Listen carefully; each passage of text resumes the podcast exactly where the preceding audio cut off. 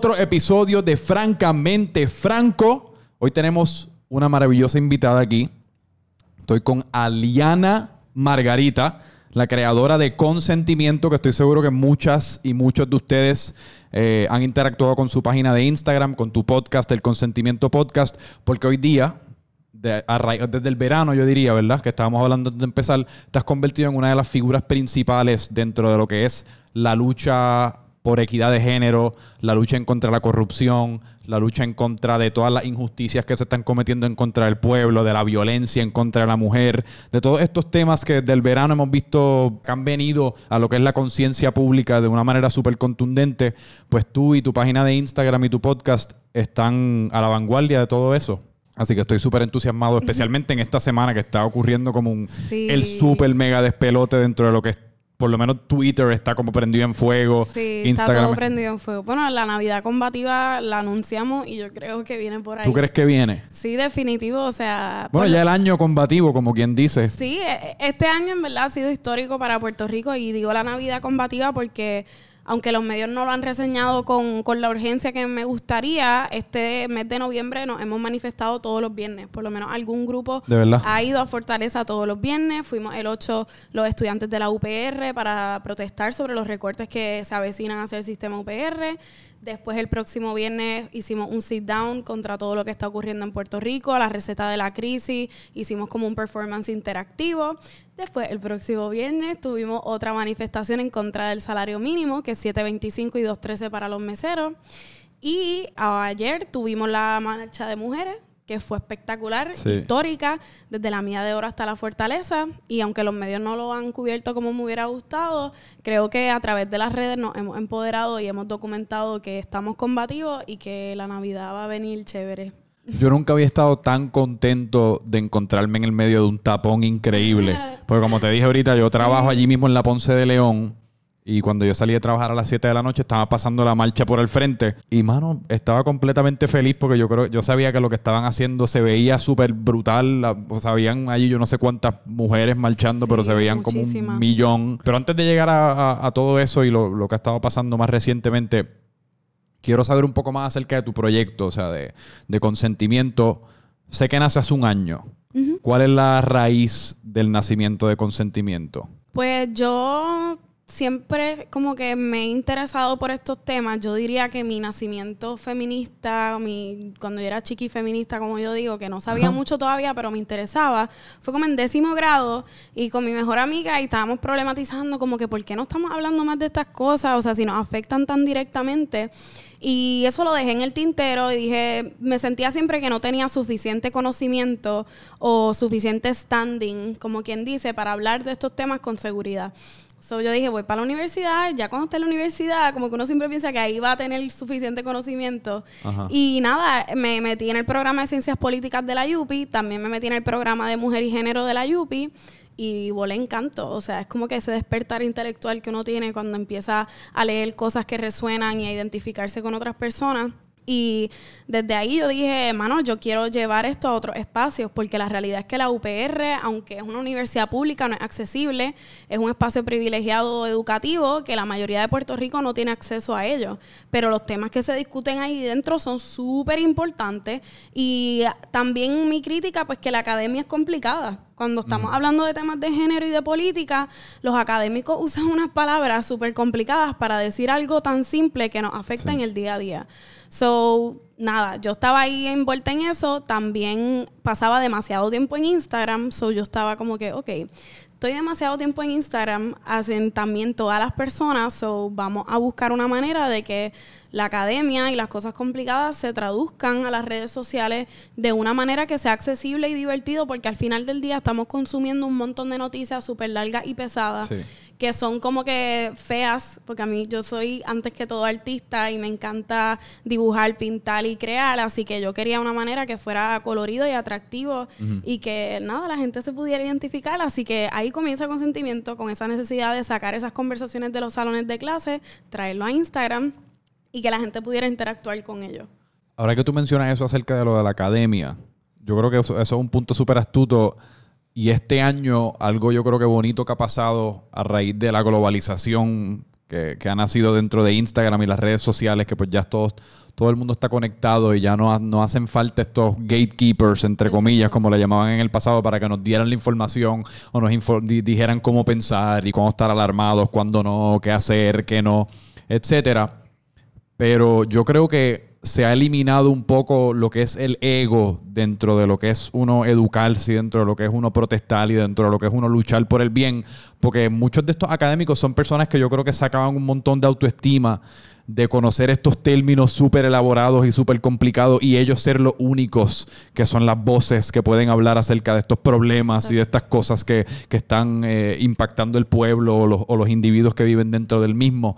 Versus que hoy día, hermano, esto, esto es lo que está fucking pasando. Vamos a, vamos a comunicarnos en el arroz y habichuela. Vamos a utilizar estas plataformas y estas herramientas que se nos ha dado a raíz de la tecnología y vamos a como pueblo eliminar la necesidad de quizás estos académicos y, y nosotros llevarlos a la calle. Sí, porque al final del día, todas las investigaciones y los papers académicos hablan sobre las realidades de las personas. Sí. Y de nada vale que tú escribas en un paper la solución al machismo, la solución a la, a la economía, a, a la deuda, a la corrupción, si se va a quedar en una biblioteca o si se va a quedar en, en un site académico que muy poca gente tiene acceso a ello. Así que, y eso sí yo lo he visto y he tenido discusiones con muchas personas que se llaman activistas o que han sido las voces cantantes de todos los movimientos, porque ahora después del verano he visto varias personas que empiezan a poner como que, ah, ahora todo el mundo protesta, ahora todo el mundo es activista, ahora es que les importa. Mira, en verdad, esa no es la conversación que tenemos que tener. Gracias a Dios o gracias a quien sea que tú creas que estamos por fin en la calle. O sea, tampoco podemos estar despreciando a la gente porque no usa los adjetivos que tú usas o porque no tiene la escolaridad que tú tienes, porque al final del día estos temas no discriminan, nos afectan a todos por Sí. igual. Así que entonces, ¿qué vamos a hacer? Vamos a seguir manteniendo esto en un circulito, las mismas cinco gatas hablando de feminismo y teorizando mientras hay problemas reales ocurriendo. Así que eso es lo que ha pasado desde el verano y lo que yo quiero seguir promocionando a través de mi página, que mira, en verdad estos temas los puede discutir quien sea, afecta a quien sea. También a través de mi página he intentado hacer lecturas accesibles, que eso también es bien importante, este, pues porque en la universidad te dan un, un- un portal que tú puedes entrar y leer todo eso, pero eso no es la realidad para la mayoría de la gente No. en Puerto Rico. Yo no creo que estos temas deben ser distintos de otros temas que los discutimos de manera, pues, entretenible, o sea, entretenida y de manera digerible. O sea, yo soy el primero que me autoproclamo ignorante. Yo antes de este verano y todavía soy una persona que desconozco un montón acerca de lo que está pasando, a la historia de la corrupción, o sea, todas estas cosas que nos están afectando a nosotros, tanto como individuos y como país. Yo no conozco mucho, pero en gran parte es porque lo hacen tan inaccesible en cuanto al lenguaje que usan, en cuanto al empaque que usan, en cuanto a donde tú- uno tiene que ir a buscar estas herramientas que intimida quizás a personas como yo de querer involucrarse porque se sienten inadecuados o se sienten estontos o se sienten que no pueden participar. Y ahora tanto que está la gente como en el cancel culture, como que si tú no dices lo que es correcto, eres un morón Ajá. y te echo para el lado y tú no tienes nada que ver aquí, Sí. como que al final del día eso nos atrasa y nos atrasa y ya yo estaba cansada de escuchar también gente diciendo, a mí no me gusta la política, yo soy apolítico. A mí no me gustan esos temas. También es muy cultural. En Puerto Rico, no sé si te han dicho a ti alguna vez, ah, en la mesa no se habla ni de religión ni de política. A mí Sí. me lo decían todo el tiempo. Entonces yo decía, pero ven acá, ¿por qué no vamos a hablar de lo que nos está pasando ahora mismo? O sea, ¿cuál es el tabú? ¿Cuál es el problema? Y es porque nunca hemos visto estos issues como issues de nosotros. Siempre son el gobierno allá que hace sus cosas y nosotros pues los soportamos. Pero entonces ahora hay una nueva manera de ver estas cosas y es que en realidad nos afecta a todo el mundo. Y hay dos razones por las cuales las personas no se involucran en estos temas o no participan. Uno, porque son privilegiados y estos temas nunca les han afectado directamente de una manera que o tienes que expresarte y tienes que involucrarte o va a depender de tu empleo, de tu vida, de si vas a tener educación para tus hijos. Y hay otro que es lo que tú traes, que es que no es accesible para las personas, utilizan términos súper complicados, los políticos son diestros en la oratoria, en coger de a las personas una y otra vez. Así que yo creo que lo que hay ahora mismo que hacer es hacer esta información accesible y seguir hablando de esto, no como algo que, ay, vamos, tengo que hablar de política, como que, o siempre con un reparo, como que, bueno, en mi opinión, como que con un miedo. Mira, hay que empezar a asumir postura desde ya. Ok. Esto es lo que yo creo, esta es la que hay, aquí están los datos, ¿qué vamos a hacer? No, no se puede seguir como que caminando alrededor de estos temas porque en realidad ya se nos está haciendo súper tarde. ¿A ti no te da un poco de miedo al momento de quizás subir un post, al momento de hacer un video? ¿Tú tomas ese politically correctness, en, entre, en comillas, en consideración? ¿Tomas la posible reacción en consideración? ¿O meramente descifras cuál es tu punto de vista y la mejor manera de comunicarlo y lo sueltas y ya? Pues los otros días yo saqué un post como que, ah, ya no tengo miedo, porque fue como una realización, porque sí, cuando empecé, muchas cosas me daban miedo, como que quería, no sabía cómo la gente iba a reaccionar en principio a la página, o quería hacerlo de una manera que, que no fuera tan, no sé, que, que darle una oportunidad verdadera y pues iba más con calma ante las cosas, pero yo creo que siempre he tenido claro que las cosas que yo pienso no tengo por qué justificarme ni por qué echarme para atrás, porque en realidad yo no le debo nada a nadie y eso es algo que también las redes nos permite. Sentarnos aquí, decir lo que nos dé la gana sin que nadie vaya a decirnos, no puedes decir eso, pero esta otra cosa no. Por eso siempre me he mantenido bien firme en que la página es mía, yo digo lo que yo quiera decir y no me voy a, vender, como quien dice, a nada de eso, porque al final del día empiezo a echar para atrás y empiezo a decir cosas pues que no necesariamente estaría de acuerdo. Pero en cuanto a la gente, cómo lo recibe, mucha gente lo recibe muy bien, pero mucha otra gente me, ha, me han escrito cosas bien feas. Pero creo que eso es parte de, y, y la realidad es que yo siempre he intentado como que separarme un poco mis sentimientos no, no total, pero un poco de la página, porque Aliana llora mucho. y Aliana, ¿Sí? Y yo siento las cosas bien profundo. Soy con sentimiento. Sí, o sea, yo le, le, pongo el corazón ahí, qué sé yo, pero me he dado cuenta que tengo que también hacer balance y diferenciación de lo que es la vida y lo que yo tengo que, tolerar y lo que no, para poder seguir, porque al final del día no me quiero quemar, como quien dice, no me quiero gastar ni quiero perder mi esperanza en personas que en realidad me escriben cosas súper horribles, pero eso también es parte de, de ese proceso, o sea, gracias a consentimiento y al approach que tiene, porque es, yo nunca digo en mi página, tú tienes que hacer esto, si no lo haces, eres una porquería.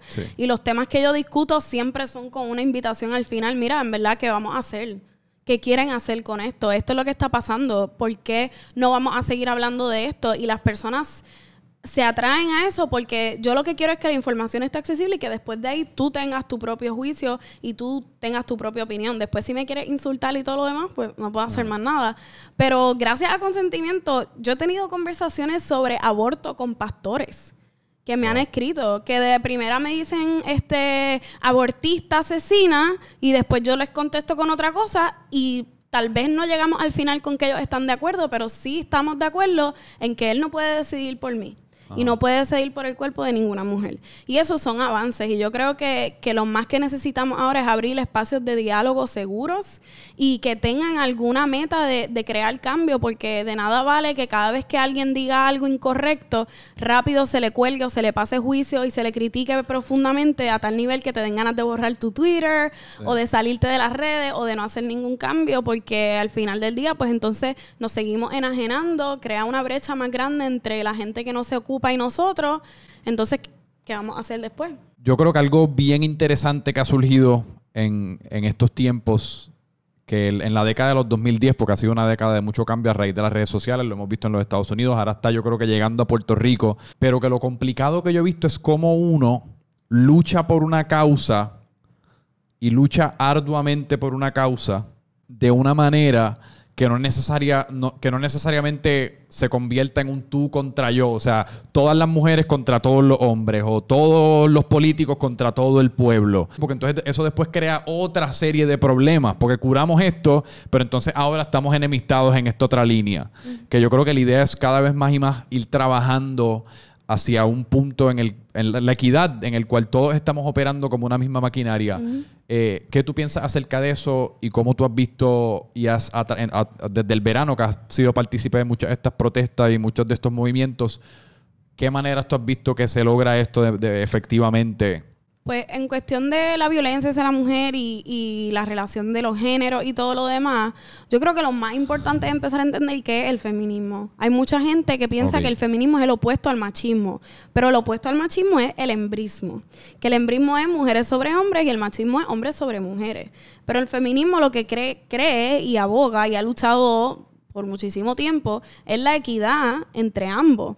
Y yo creo que mucha gente malinterpreta lo que es el feminismo y no piensa como estas mujeres que odian a los hombres, que los quieren matar, que abortan bebés todos los días. O sea, eso no es el feminismo. Así que yo creo que uno de los pasos más importantes que he, que he tomado a través del proyecto y como feminista creo que debemos seguir tomando es la educación. Educar qué es verdaderamente y también ejemplificar que el machismo nos afecta a nosotras, pero a ustedes también.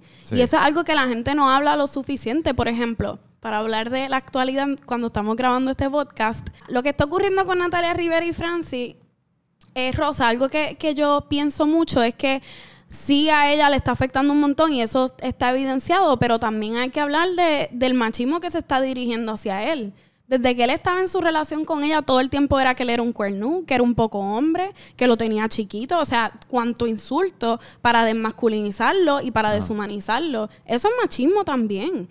Que los hombres tienen unos ciertos roles y unos estereotipos de que ustedes no lloran, no tienen emociones, de que son los más macho man, que, tienen que, que siempre tienen ganas de tener sexo. O sea, todo esto son estereotipos que se imponen en ustedes y ustedes, si no cumplen con ellos, son poco hombres y se les cuestiona sus cosas.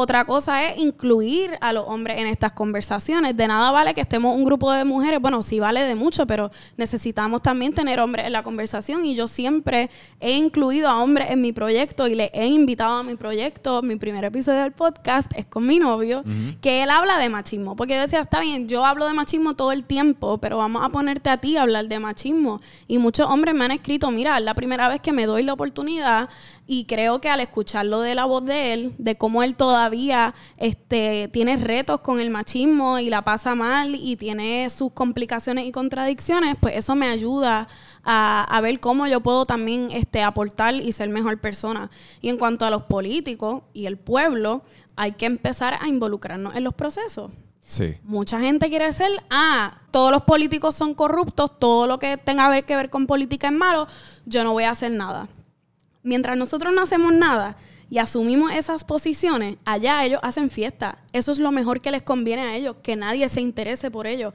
que nadie se involucre en los procesos políticos, que nadie salga a votar, que nadie se registre, porque ellos ya tienen sus votos asegurados. Esas personas tienen mayormente en Puerto Rico se ve con los religiosos fundamentalistas que son quienes votan religiosamente, valga la redundancia, por estas personas.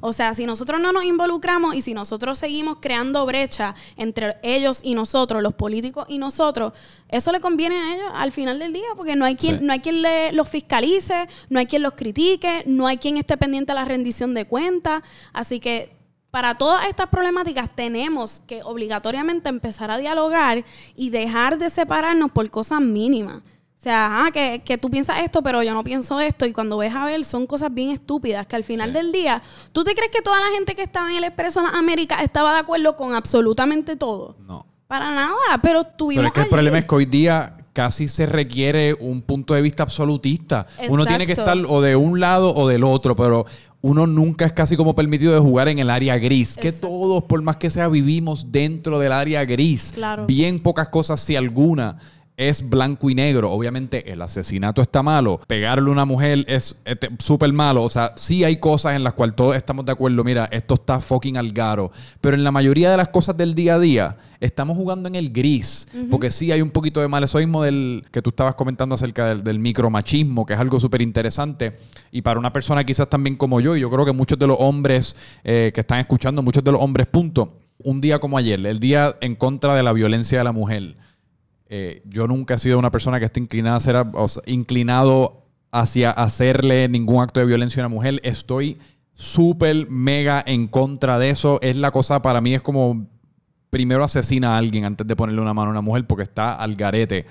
Eh, pero en cuanto al machismo, pues sí, ese es mi punto de vista racional, pero todavía yo como humano que vino aquí a la Tierra en el 1992 y pues crecí viendo cosas, crecí viendo cómo la gente se comporta y uno está absorbiendo todo este tipo de información que después, aunque uno no lo quiera, después uno dice algún comentario y es como, Dios, eso estuvo como un poquito, quizás, como que eso, estuvo rayando en la línea del machismo, eso que tú acabas de decir. Y uno tiene que estar como constante, constantemente revisando lo que uno dice y en dónde uno está parado mentalmente, porque hay un montón de comportamientos aprendidos, tanto en nuestro DNA, por todos los millones de años que lleva el humano en esta tierra, como por lo que vimos por los primeros 18 años simplemente siendo unos unas esponjas de información. Claro, a- así estamos socializados y yo creo que lo más importante para erradicar o comenzar a erradicar el machismo es reconocerlo. Sí. Yo soy machista también y tú también. Eso, eh, yo di un taller los otros días y pregunté a quién aquí es machista y nadie alzaba la mano. Y yo, claro que sí. Y no es algo de lo que sentirse mal. eh, Hay que empezar a reconocerlo y entender que si nacimos y nos criamos y como tú dices, absorbimos toda esta cultura, las películas, la música, eh, cómo las personas se trataban, cómo las mujeres tienen unos roles ya este, impuestos y los hombres otros. Exacto. Eso no es poca cosa. O sea, No. eso nos hace las personas que somos hoy. Por eso hay que hablar de también los micromachismos, porque la gente también piensa que el machismo o el patriarcado es como que un hombre físicamente dándole a una mujer o algo bien este presente, pero hay muchas veces que el micromachismo como se maneja es que pasa casi desapercibido. So, el punto es que tenemos que realizar que si todos somos machistas, que somos socializados para hacerlo, porque así funciona el sistema patriarcal y que el primer paso para erradicarlo es reconocerlo y decir, ok, yo estoy en disposición de que, por ejemplo, tal vez tú como hombre no te des tanto cuenta como yo. Exacto. Y yo, mis amigos me dicen, mira, en verdad yo quiero ser mejor, so si alguna vez me dice, me ves diciendo una macharranería, dímelo. Sí. Y hay que estar open para eso, porque si no, no vamos para ningún lado. Y cuando ellos hacen algo, yo digo, mira, eso estuvo mal. so. ¿no? Y yo te argumentaría que el micro todo, el micromachismo, el micro whatever, el micro acto malo, es casi como el más que hay que atacar. Porque ese viene siendo el que uno enfrenta en el día a día. Ese viene siendo el que uno quizás comete en el día a día sin darse cuenta. Todos estamos de acuerdo que uno levantar la mano y meterle una bofetada a alguien está al garo de mal. En eso todos podemos estar de acuerdo. Y eso sí, cuando ocurre, pues causa un revuelo, pero no viene siendo necesariamente tan concurrente como ese micromachismo del día a día y del día a día y que impacta, parece minúsculo, parece minúsculo, pero acaba impactando tantas partes de tu vida, tanto de cómo te tratan en el trabajo, cómo te compensan en el trabajo, cómo uno siente, cómo me imagino que tú sientes presión de que te tienes que vestir, cómo sientes presión de que te tienes que expresar. O sea, todas estas son cómo te relacionas con los hombres, cómo te relacionas con las mujeres. Todos estos son productos mucho más del micromachismo que quizás de los actos bien al garo de machismo que pues todos consumimos en Twitter, en las noticias o lo que fuese, o de violencia, que obviamente esos tienen unas consecuencias mucho más graves. Claro, y, O y sea- el problema de esos que son como pequeños, porque en verdad duelen igual, que sean micromachismo no es que duele menos o que son menos importantes, pero lo que es, lo de micro es pues que pasan desapercibidos, entonces pues la gente no los trata y no los maneja. Entonces cuando una ve un micromachismo y grita o denuncia y dice lo que está pasando, pues somos changuitas y changuitos. No sean tan changuitos, como que eh, no, no es cuestión de changuería, es cuestión de que se asuman como lo que son y no tienes que coger vergüenza, o sea, sí coge vergüenza, pero tampoco es la, la peor cosa del mundo. Siempre, como mismo aprendimos un montón de mierda, podemos desaprenderla también y aprender otras cosas. Sí. Y también para añadirle ese punto, yo creo que debemos dejar de tratar de presentarnos como productos terminados y perfectos. Yo creo que ese viene siendo también otra gran parte del problema. Si a mí ahora mismo me viene un pensamiento micromachista a la mente y quizás me cuestiono en ese microsegundo de lo discuto, no lo discuto, lo traigo a la mesa, no lo traigo a la mesa, Mano, yo te voy a decir que iba a decir nueve veces de diez, pero diez veces de diez no lo voy a decir ni lo voy a traer a la mesa porque me da, me da miedo a cómo quizás tú me juzgues, me da miedo a cómo yo me estoy presentando si traigo ese punto a la mesa, pero en muchas ocasiones tenemos que explorar esos pensamientos, Claro. tenemos que verbalizarlos, tenemos que conversarlos con alguien que quizás tiene un punto de vista opuesto, que es del género opuesto, porque de- de eso es que ocurre el crecimiento, pero si estamos completamente siempre embotellándonos lo que nosotros tildamos como problemático o posiblemente no nos pintan la mejor luz posible, eso lo, engavetamos y pues entonces déjame escoger esto otra serie de, de atributos dentro de mi almacén de atributos que son los que yo creo que me van a pintar en una mejor luz y me van a hacer una persona que las otras personas quieran interactuar más con pues es lo que estamos creando son seres humanos perfectos de embuste. Y te quería preguntar, porque mencionaste que en décimo grado fue más o menos cuando nació consentimiento a nivel de que se te ocurrió una posible idea. Y mencionaste que te- se te ocurrió esa idea a raíz de eso que tú conversabas con tu amiga, que eran las cosas que, las cosas que ustedes pasaban por en el día a día, lo que enfrentaban todos los días, y ahora teniendo esta conversación del micromachismo, ¿cuáles son algunas de esas cosas que yo como hombre no detectaría o me daría cuenta de, pero que tú como mujer en aquel entonces y ahora pasas por un día a día? Pues yo creo que en ese momento mucho de lo que yo veía era como el slot shaming. No sabía cómo se llamaba en el momento hasta que empecé a buscar información. Yo creo que los estándares que ponen a las mujeres versus a los hombres, eso es una de las cosas que primero tenemos que empezar a atacar. Porque incluso yo me considero una persona que en debido momento también como que traté mal a otras mujeres o las juzgué y les pasé juicio porque no se estaban comportando como se supone que se comportara una mujer. Y eso también lo cargamos las mujeres. Las mujeres también podemos ser machistas. Este, eso es importante de recalcarlo. Pero yo creo que, que, desde, ese, desde ese momento de entender todas esas diferenciaciones, pues yo me las empecé a cuestionar y las cuestioné con mi amiga, pero también con mis amigos. Como que, ¿por qué ustedes piensan que las cosas tienen que ser así? Y después en ese tire y dame nos dábamos cuenta que en realidad no era ni que nosotros se nos había ocurrido eso, era que lo habíamos socializado y aprendido de otro lugar. Así que yo diría que para los hombres es cuestionarse todo el tiempo por qué yo pienso esto a veces andamos en automático. Tenemos pensamientos y juicios sobre otras personas que son como que súper jodidos, pero al final del día nos damos cuenta que en realidad eso no sale de nosotros, sino que sale de algún comentario que tu papá hizo alguna vez o de una forma que el mesero en el restaurante trató a, la mesera o, a la, mujer que estaba en la mesa. Así que los micromachismos mayormente ocurren, hay unos que son, por ejemplo, de cotidiano o de las cuestiones domésticas.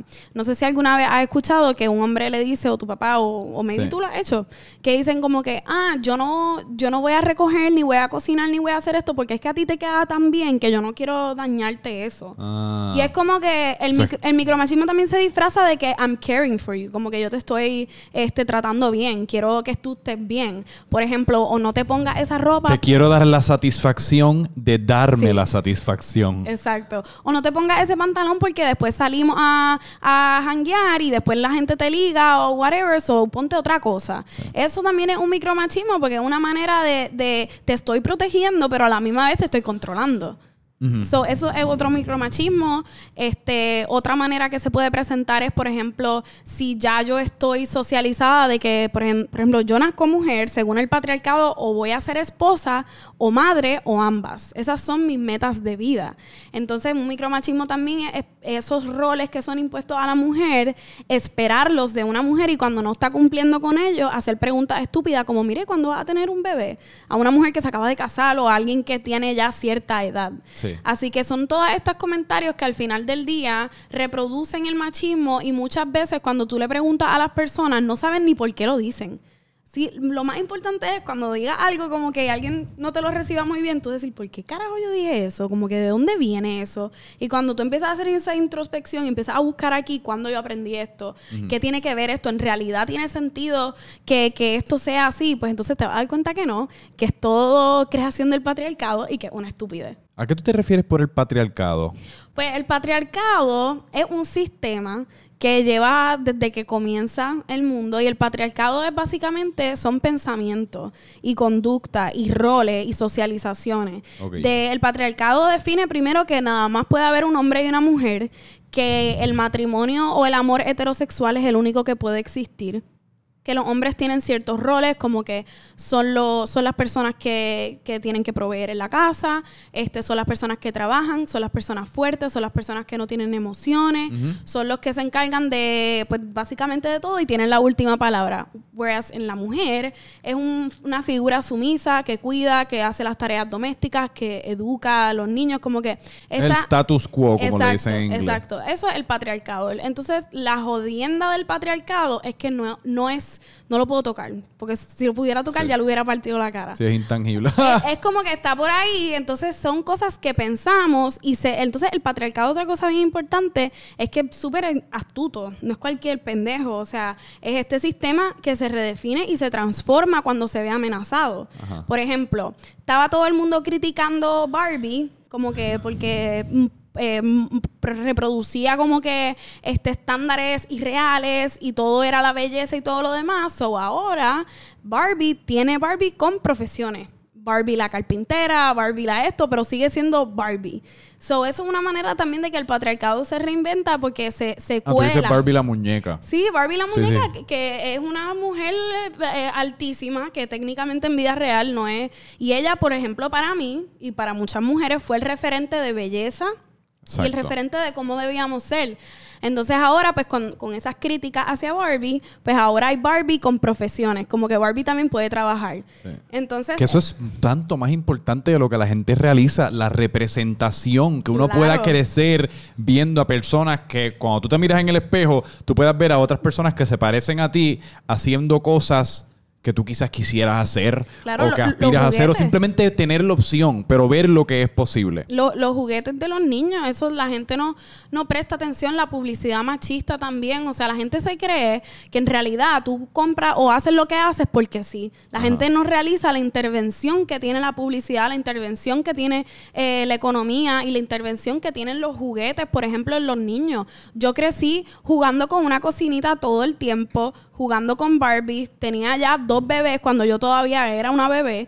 Así que todos estos procesos de socialización al final del día es esto es lo que tú vas a hacer. Vas a cocinar, vas a ser madre, te tiene que gustar la moda y te tienen que gustar ciertas cosas. Whereas en los nenes, bebés, tienen que guiar carros cuando ni tan siquiera pueden caminar, tienen que jugar con herramientas que se ven súper aburridas y tienen que hacer un montón de otras cosas que en realidad son no van atemperadas necesariamente con todos porque todos somos tan distintos. Y eso que dice es bien importante. Tú cuando, cuando creces, tú te pones las metas que te permitieron tener. O sea, si tú vas creciendo y te dicen, te van encajonando y tú quieres echar para acá, pero después te dicen que no, que eso es de nene, no hagas eso. Este, yo me acuerdo una vez que me dio como una etapa de jugar soccer y mi mamá, no sé si lo está escuchando, como que se preocupó y me dijo como que, Ali, tú estás media tomboy, como que está todo bien. Y ese es, ese es el tipo de cosas que uno dice, coño, bueno, ya yo no juego ni con canicas, pero maybe yo pude haber sido súper buena en soccer, ¿entiendes? O jugar y ya. Claro, Uno no tiene que ser ni bueno ni malo. Es simplemente tener la opción de hacer lo que uno quiera hacer. Exacto. Porque esa es otra. Porque tenemos que ser buenos o malos en lo que nos sale de los cojones hacer. si yo quiero ser cocinero o quiero cocinar como hobby, mano, ¿qué importa si la lasaña me sabe mierda? Me disfruté el proceso de hacerla. Pero es tener la opción de hacer la jodida lasaña. o de jugar el fucking soccer. El patriarcado no permite felicidad genuina porque tiene unos roles estandarizados y si tú no cumples con ellos, pues no puedes ser feliz y no puedes estar cómodamente ahí porque vas a ser criticado y criticada arduamente. ¿Qué podemos hacer los hombres para convertirnos en mejores aliados de las mujeres? Pues reconocerse, pienso, reconocerse constantemente, no ver el proceso de aprendizaje como uno lineal, como que mucha gente piensa que tú vas aprendiendo y adquiriendo conocimiento y lo vas echando como que a una bolsa y llega a cierto punto que ya tú eres, como dijiste, un ser perfecto. Pienso que hay que empezar a entender que muchas de las cosas que adquirimos y recogimos en el camino son bien mierda y las tenemos que dejar ir y, y, no, y eso no significa que eres mala persona, no es un ataque a, a tu persona, ni, ni, te, ni te hace menos. Significa que, que tienes un proceso de aprendizaje y un proceso mucho más importante que es el de desaprender. En mi página les hablo todo el tiempo de eso, de la importancia de desaprender. Así que los hombres, para ser mejores aliados, tienen que involucrarse en estos procesos, dejar de pensar que son cosas de mujeres. A mí me revienta que me digan que mi página es de cosas de mujeres o que lo que yo hablo son cosas de mujeres y me echen así para el lado, porque en realidad es cosas de todo el mundo. Y al final del día, si queremos coexistir y queremos vivir en un mundo verdaderamente equitativo, pues tenemos que empezar a hacer las cosas nuestro problema. Solo porque a ti no te afecte directamente la violencia que yo recibo como mujer, no me debes dejar a mí sola en la batalla. Tienes que unirte y hacerlo tu problema también. Y cuando yo no esté presente y tú estés con tus amigos, tú tienes que ponerle alto también al machismo, porque una cosa bien grande que está pasando ahora mismo, el feminismo performativo de los hombres, que somos bien feministas cuando están las mujeres alrededor y estoy contigo y estoy contigo, pero a la que nos vamos y se quedan ustedes solos, empiezan a hablar barbaridades y nadie le pone un alto a nada. Así que yo creo que otro también proceso de, de, ser aliado es también defender las causas incluso cuando nadie está mirando. Algo que resonó un montón acerca de lo que dijiste es, es que yo creo que también para impulsar estos movimientos y simplemente en la vida en general. Tenemos que, pues sí, es bien importante estar educado, especialmente con estos temas, porque la educación puede ser la diferencia entre hacer el ridículo o ser una persona que puede propulsar el cambio. Pero es importante también, yo creo que salirnos un poco de los libros, salirnos de, las de tanta información y de estar todo el día simplemente eh, luchando estas mierdas en el, en el internet o en los artículos o lo que fuese y tomar maldita acción. Y esto lo puedes aplicar a todo. O sea, inclusive esto que ustedes están viendo aquí, si están consumiendo este podcast por formato video, es una representación de esto que estoy diciendo. Por un montón de tiempo yo era una persona que vivía bajo miedo y quería asegurarme que todo estuviese perfecto teóricamente. Y espérate, déjame buscar información y cómo hago esto y cómo hago lo otro. Cabrón, empieza. Fucking cómprate el micrófono y empieza, o hazlo en el teléfono y empieza. Porque en la marcha y actually tomando acción, van a ocurrir un sinnúmero de otras cosas. Uno va a ir aprendiendo un montón más porque está aprendiendo en la práctica.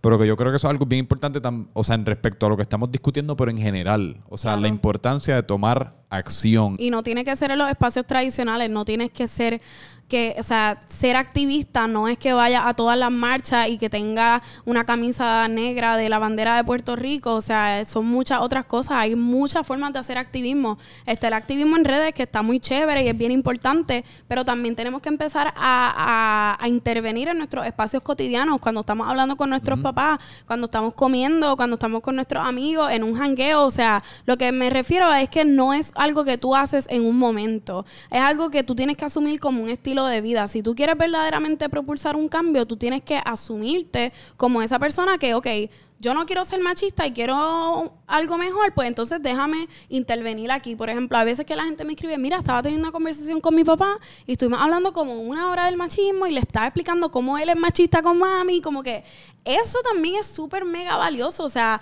si las personas no van a decirte en el momento, porque no vivimos en una utopía, las personas te van a decir en el momento, wow, tienes razón, estoy totalmente de acuerdo contigo, me quitaste todo mi machismo. O sea, no funciona así. Pero a la gente se le quedan las cosas y la gente asume y dice, coño, déjame ver qué de esto yo puedo tomar. Después que se lleven algo, eso es un cambio bien importante y después lo sigue para adelante y, así es que se forman cambios dialogando y utilizando los espacios que ya tú frecuentas. No tienes que irte a Fortaleza todos los días a protestar. Puedes hacerlo desde tu espacio y ese cambio no se puede, y esos mini este activismos no se pueden tomar por sentado. Y ven acá, mencionaste las redes, y o sea, utilizar las redes como como un vehículo para, el cual eh, promocionar el, activismo y llevar a cabo el activismo. Pero te preocupa de alguna manera que el, o sea, el, ser, activismo, el ser activista y el activismo se ha convertido también como en una herramienta de mercadeo que muchas personas pueden utilizar quizás para crecer su marca personal o simplemente para aliarse a esto y utilizarlo como manera de, de coger likes o buscar seguidores o lo que fuese. Y si las redes sociales no existieran, quizás cuántas de estas personas pues no estarían en la fortaleza o no estarían haciendo lo que están haciendo ahora, que lo pueden documentar. ¿Eso es algo que te preocupa o eso es algo que has detectado en personas dentro de estas manifestaciones? Yo creo que las intenciones de la gente siempre se van a ver al final del día. Creo que solamente porque gente utiliza ahora las redes para hacer activismo, pues no necesariamente es que lo estaban haciendo porque sí, que esa es una de las conversaciones que estaba teniendo con activistas que son más, viejos y tradicionales, que piensan que las redes no, no hacen nada, que son performativas, que son como que pues por el show.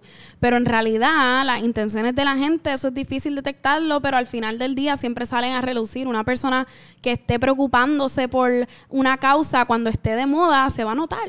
Porque cuando vaya a salir otra causa que tal vez no tiene tanto boom como tuvo Ricky Renuncia, mm. están callados. Y eso es algo que no estoy tirando shade, pero muchos influencers de esta isla se expresaron con Ricky Renuncia y después se callaron.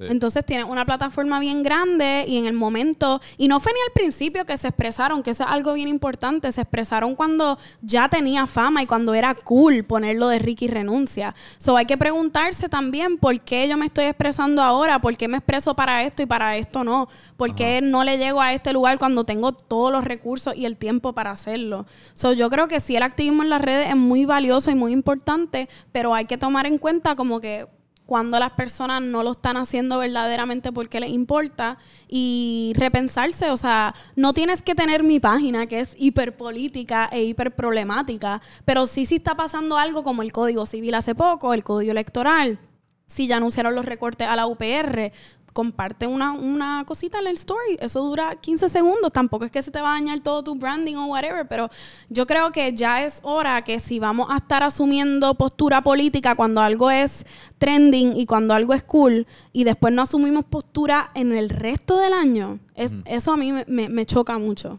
Otra cosa que quería mencionar en respecto a las redes sociales es que se, algo bien cool que se ha dado en las últimas protestas y eso es el uso de la creatividad, que yo creo que es producto de las redes sociales y como eso le ha dado como un, ha refrescado lo que significa protestar, de la manera que uno protesta, o sea, en lo del perreo combativo, todas estas cosas, sí, o sea, suenan jocosas y pues hasta cierto punto lo son y pues ir a la fortaleza perreal, pues en Twitter uno lo ve los videitos y pues, ay, qué, qué absurdo, qué cómico, pero en verdad eso es, eso es brillante, eso es tú dándole a personas que quizás no estuviesen interesadas en protestar o no lo entienden o no saben cómo hacerlo, se lo estás poniendo fácil y se lo estás poniendo de una manera divertida, hasta cierto punto se lo estás poniendo accesible. Y yo creo que la creatividad tú siendo un perfecto ejemplo de esto, que tú lideraste, ¿cómo es que, cómo es que se llama tu...? El... Eh, Mujeres en Resistencia. Mujeres en Resistencia, que en las protestas de Ricky, de Ricky Renuncia, que estoy seguro que muchos de ustedes las vieron, eran la... Ustedes todas tenían un cinta adhesiva sobre la boca y, cada una tenía como... un sit down durante todos los días, desde que salió la segunda ronda del chat hasta que renunció.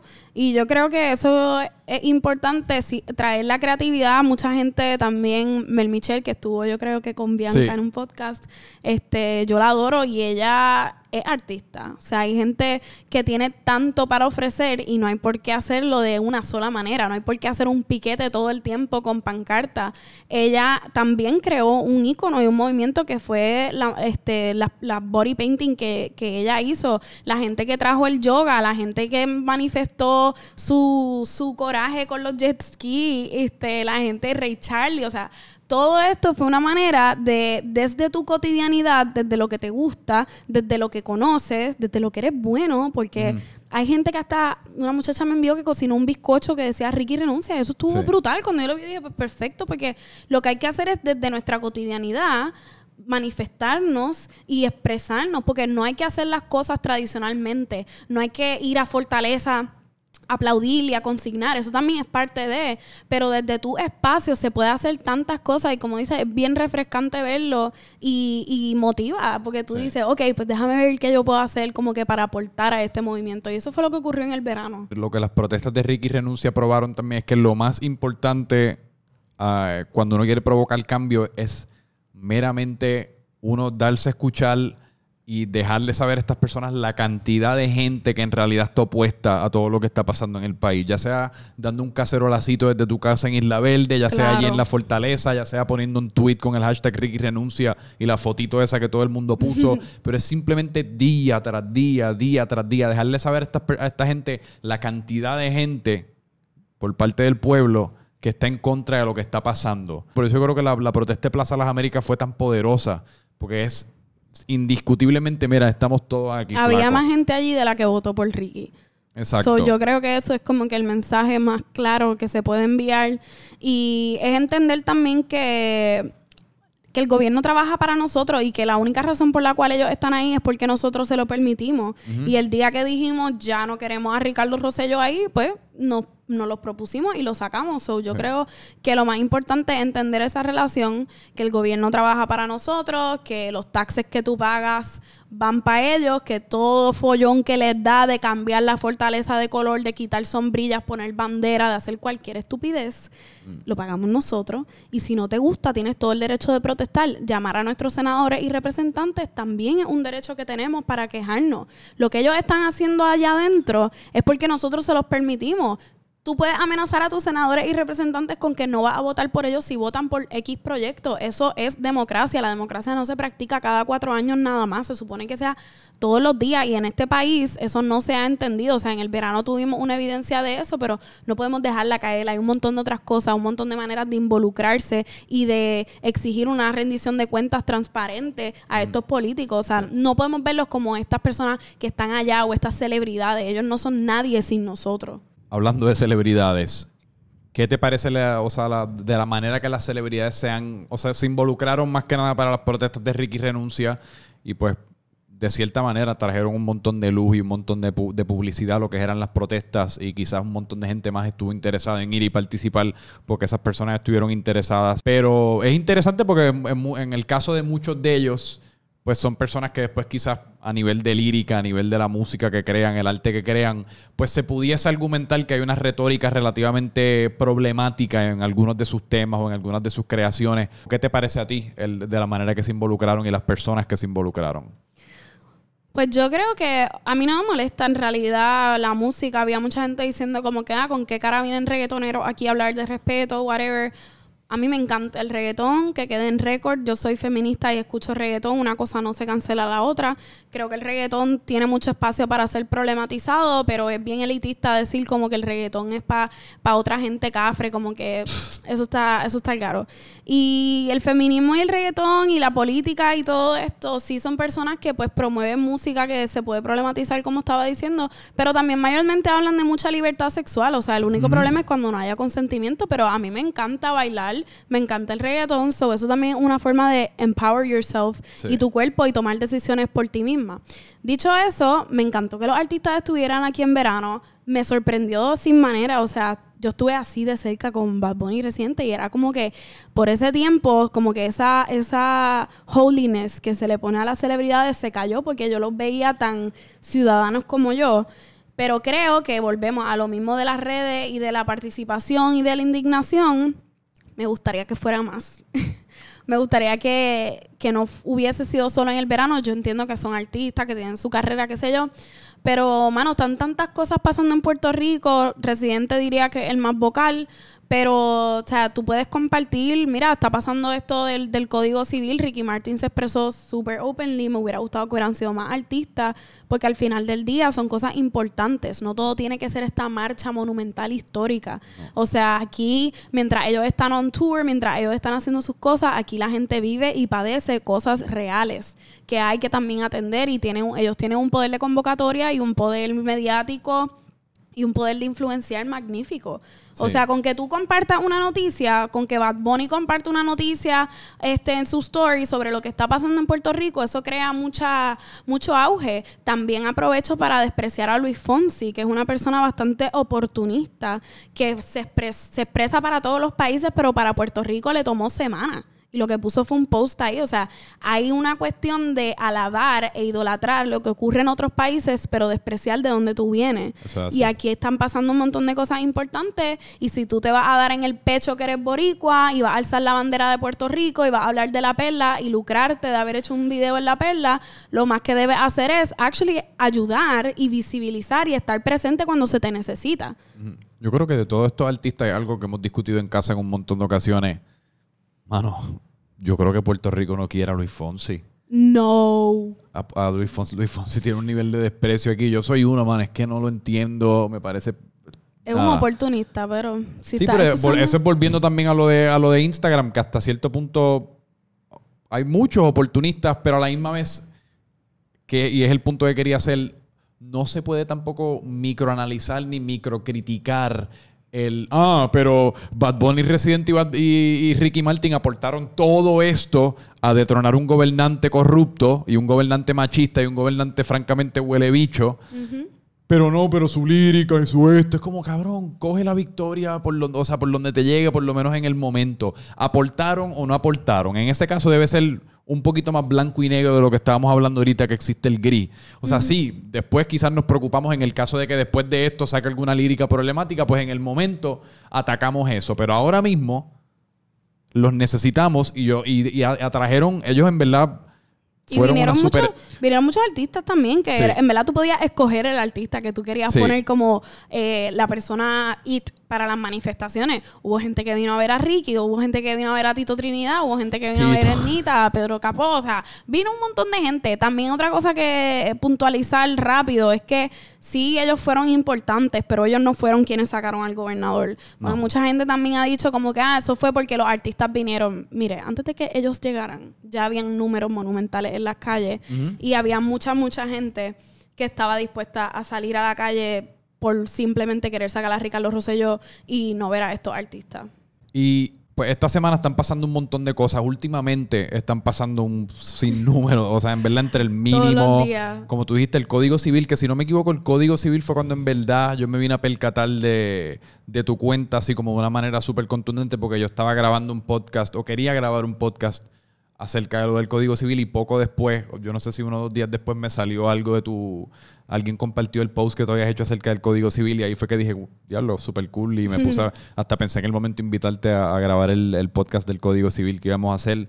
Eh, pero cómo...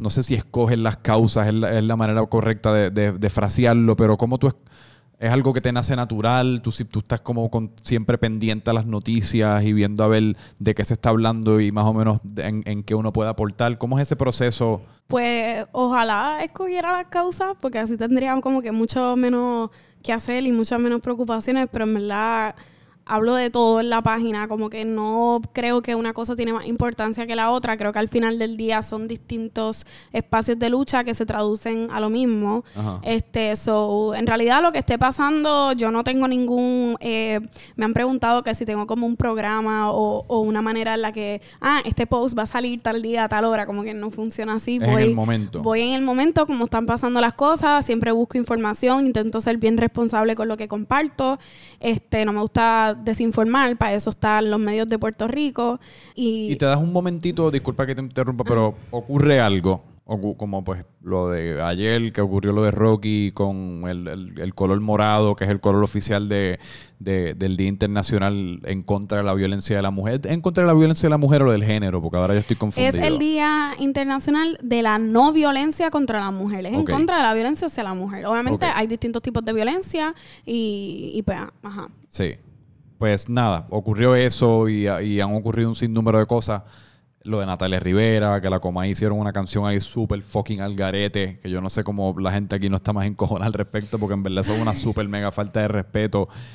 Pero te das un, cuando ocurren estas cosas que pues tú quieres comentar acerca de ellas en tu página, ya sea en un post, en un story o lo que fuese, te das como un minutito o media hora o lo que fuese como para remover un poco lo que es esa emoción inicial que uno siente, que en muchas ocasiones se puede manifestar en molestia bien cabrón y el mensaje se pierde porque uno lo que está es como uno cae en los insultos y ese tipo de cosas. ¿Te permites ese, ese tiempito de como informarte, organizar tus pensamientos, quizás remover un poco la emoción o te, o te vas full pepa en el momento con lo que sientes? Este, a veces me voy full pepa, pero, pero no full full pepa, porque también yo como mujer cargo como que este estigma de que las mujeres somos histéricas Sí. y que gritamos y que todo nos parece un show. So, lo más importante que yo hago con cualquier cosa que pase es ir al source directamente. A veces a mí la gente me envía como que esta noticia o me envían ellos escrito como que mira, pasó esto. So, yo siempre voy directamente a lo que ocurrió y busco en varios medios de comunicación porque en este país el Nuevo Día reporta de una manera, Noticel de otra, Primera Hora de otra. So, es importante, yo los tengo todos en mi teléfono y, y- y- busco la información. So, yo, mis opiniones no son basadas solamente en algo que se me ocurrió o lo que me dio la gana de decir. Yo voy y busco la información, tengo lecturas para, para sustentar mi argumento, este, pues porque siempre viene alguien a cuestionarme y a mí me gusta estar preparada, así que sí me tomo mi tiempo, tampoco es que estoy ahí una semana, me gusta siempre, por ejemplo, hacer alguna expresión cuando es algo bastante fuerte para que la gente sepa que no estoy como que ignorando lo que está ocurriendo, Ajá. pero que quiero buscar más información, por ejemplo, lo que pasó con Rocky the Kid, ayer me el DM con lo que había ocurrido, que primero Check-in Mela fue quien hizo la, la, este, la denuncia. Lo primero que yo hice fue entrar al despelote, al podcast de ellos, buscar el episodio y escuchar el audio por mí misma. Y hoy ya yo publiqué un video porque ya escuché lo que necesitaba escuchar. Eh, no es una opinión que yo tenga sobre Rocky the Kid o sobre estos medios de comunicación, es que una y otra vez ellos mismos, utilizando su boquita de comer, han dicho y han hecho y reproducido muchísima violencia. Y el, el audio que fue tan controversial ayer, que él hoy se ha ido a todos los medios y ayer hizo un video súper horrible que también lo vi, diciendo que él no había dicho eso. No salió de la boca de él, salió de esta persona que está en la mega que se llama El Giga, quien dice, este, bueno, la Bulbu pregunta de qué piensan de que el color violeta en la marcha de, primero que dijeron que era un día para celebrar la violencia de género, que es un disparate. Después la Bulbu dice que... No, y estuvo 30 de los primeros 45 segundos del video explicando de que sí, porque si una mujer le pega a un hombre es igual de malo.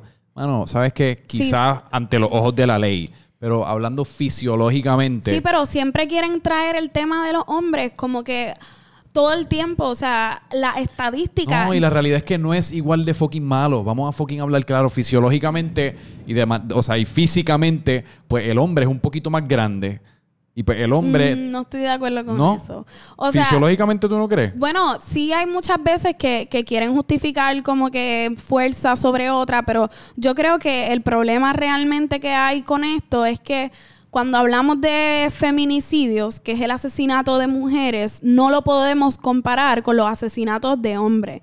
Sí, los hombres mueren más que las mujeres en todos los países, pero mueren por causas que no se traducen a su condición de hombre. Me explico. Un hombre muere porque, pues, qué sé yo, tuvo una discusión con otro, le debía chavo, o tenía un problema de negocio, o tenían algún intercambio que resultó mal y pues te maté.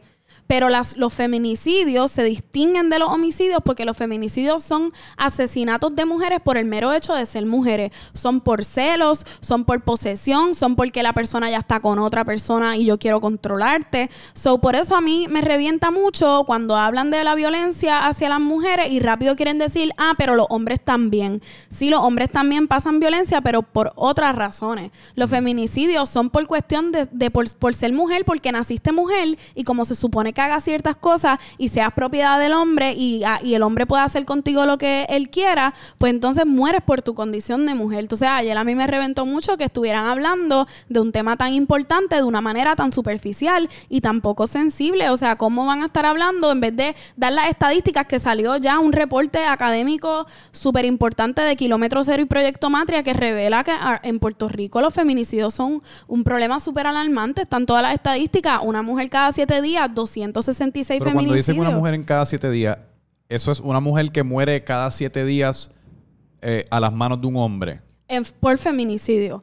Por feminicidio, pues, pues por cualquier razón, porque, porque ella no hizo lo que yo quería, o porque usualmente la mayoría de los feminicidios son mujeres que ya se dejaron de su pareja.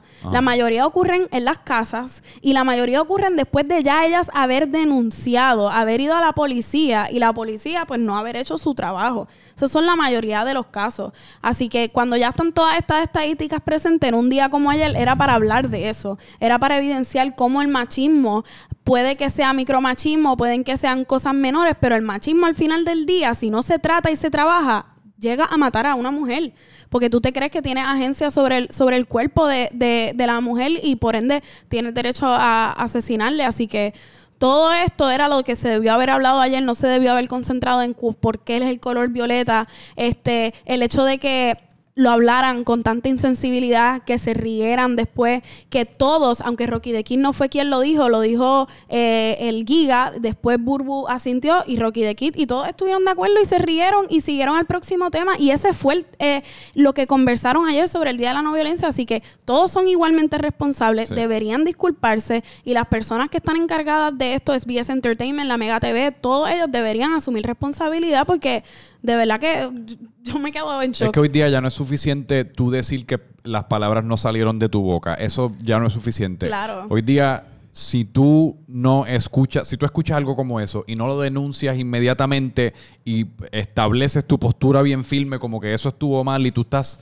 súper en contra, pues tú eres cómplice. Claro. Quieras admitirlo no quieras admitirlo, y esto es una esto es una racionalización más vieja que el frío, la de yo no di, pero yo no dije nada, pero yo no hice nada, sí, pero estabas al lado del pendejo que lo hizo y le estabas No dando la pollita para, para que lo hiciera y para tú reírte, porque estoy seguro que se río. Yo no escuchaba el audio. Sí, pero yo lo me escuché y está, mi, y está en mi story. Él, él dice, Giga dice, ah, por los moretones. Después la Bulbu dice, fíjate, yo también lo estaba pensando. Y Rocky de Kid dice, ah, yo también lo pensé, pero no lo dije porque la gente está changa.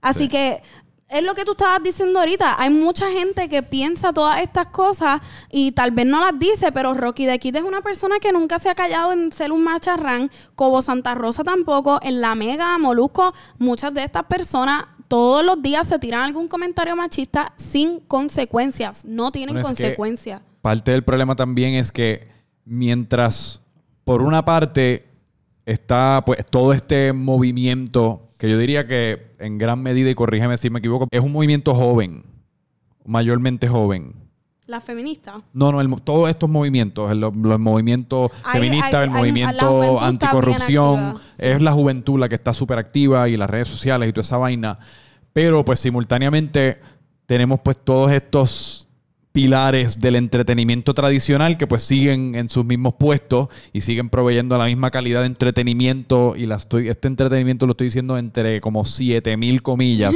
porque para colmo que son insensibles y son machistas y son todos este tipo de todos estos adjetivos son lo menos entretenido del fucking mundo. O sea son son en, gran, en gran medida súper ignorantes de verdad que no yo los he hablado de esto en otras en otras ocasiones. Pero mano si ya tú tienes estas limitaciones, si tú eres Rocky de Kid y tú tienes estas limitaciones que quizás tú no eres el tipo mejor versado en estos temas, fucking no hables de él. No hables de él. Quédate discutiendo, qué sé yo, el último chisme dentro del reggaetón. Pon la última canción de Braithiago. O sea, quédate, quédate, en, tu, en tu lane, como le dicen. Pero entonces no trates de jugar en este y para colmo decir algo que está completamente al garo. Sí, reseñala. Ayer fue el día en contra la no violencia y eso fue el segmento de ellos para cubrir esto. O sea, hay tantas cosas sobre las que hay que crear conciencia, tantas cosas que se podían decir y lo que hicieron fue trivializar, trivializar el tema, burlarse del tema, este, y es, es horrible y no tienen consecuencias. Así que yo creo que si estas personas que están encargadas de los programas no van a hacer nada al respecto, no van a asumir responsabilidad, pues nos toca a nosotros dejar de consumirlo. Yo sé que, pues, como dice, está institucionalizado, mucha gente lo consume. nosotros los jóvenes realmente no. Pero hay mucha gente que sí, so hay que empezar a tener esas conversaciones con nuestros papás, con nuestros abuelos. Mira, ¿por qué tú ves la coma? Y como que en serio, como que ¿qué tú sacas de ver la coma? Y como que te sientes mejor persona cuando termina y no sé, empezar a problematizar eso. ¿Qué fue lo que pasó contigo y la, y la coma? Y que yo vi que tumbaron un post que tú hiciste, le dieron como un community guideline strike, algo así. Eh, la Comay sacó el video de que se llama La Rivera, un video súper violento, machista, terrible, en el que critica a varias este, celebridades que tienen de apellido Rivera. Y Jackie Fontanes al final solamente para acabar de joder. Exacto. Y nada, yo publiqué el video y puse al, frente el machismo mata, hice un caption sobre lo que era el video y mi crítica hacia el video, tagué a la Comay también, el video mucha gente lo compartió. Y ya como por la noche, yo lo compartí súper temprano, empecé a recibir mensajes de personas que no eran bots, eran cuentas normales, diciéndome que, que sabían que yo trabajaba para Guapa, que sabían que a mí me habían contratado y que yo estaba haciéndolo ¿Tú para... para Guapa? No trabajo para Guapa. No me pagan tampoco. este... Y me seguían escribiendo eso, como que, ah, yo sé, te vamos a encontrar, como que eres un infeliz, como cosas, o sea, amenazas directas y yo, ok, como que piché. Y después me llegó un de esto de Instagram que me habían reportado el video porque también me habían amenazado, ah, te vamos a tumbar la cuenta. Como que quita el video o te vamos a tumbar la cuenta. Que tampoco entendía porque el video está en YouTube. Como que eso fue algo que ustedes pusieron porque tú me estás regañando a mí por ponerlo. Yo estoy evidenciando tu machismo. O sea, y nada, me tumbaron el video, yo apelé a Instagram, le escribí como que, mira, esto no es, como que yo no soy la bully, eh, porque fue por harassment and bullying que me tumbaron el video. Y ya me lo pusieron otra vez, pero no he parado de recibir mensajes sobre eso. Y yo creo que él la amenaza, o sea, Cobo Santa Rosa sabe que a él ya lo sacaron una vez y lo pueden hacer otra vez. Así que, y yo creo que la gente está bien harta. Lo deben hacer otra vez. Yo no entiendo ni por qué carajo fue que volvió. Exactamente, la gente está cansada y él no tiene nada que ofrecer que nos vaya a hacer sentir mejor. O sea, tú terminas de ver el, show de la coma y yo lo que quiero saber es qué tú sientes. Como que te sientes que eres mejor persona, sientes que adquiriste como que algo positivo, que aprendiste algo. Yo sé exactamente lo que la gente siente. En gran medida yo creo que es o una de las raíces, por decir, de lo que está ocurriendo últimamente, especialmente lo, que es la chillería, especialmente todo esto, el fenómeno de la Comay, específicamente también. Yo creo que es que hay un montón de gente que está bien infeliz, bien poco satisfecha con su existencia dentro de esta tierra, con el trabajo que tienen, la situación económica que tienen, la situación familiar que tienen, la esposa o el esposo que tienen, o sea, donde viven, todo. O sea, tienen van a su trabajo, están encojonados, llegan del trabajo, están encojonados, están bien infelices, por ponerlo en términos simples. Y una persona como la Comay, como Santa Rosa y ese programa tradicionalmente, pues que le permite a esas personas ver y sentirse que personas que están en el ojo público, que uno tilda y digna, que son las personas más exitosas de Puerto Rico y tienen las riquezas y tienen la fama y la popularidad, las parejas hermosas, todo, televisión, chihichija pues le permite a esas personas ver ah, pues diablo, Francis Rosa y Natalia Rivera, viste, no estás tan mejor que yo nada.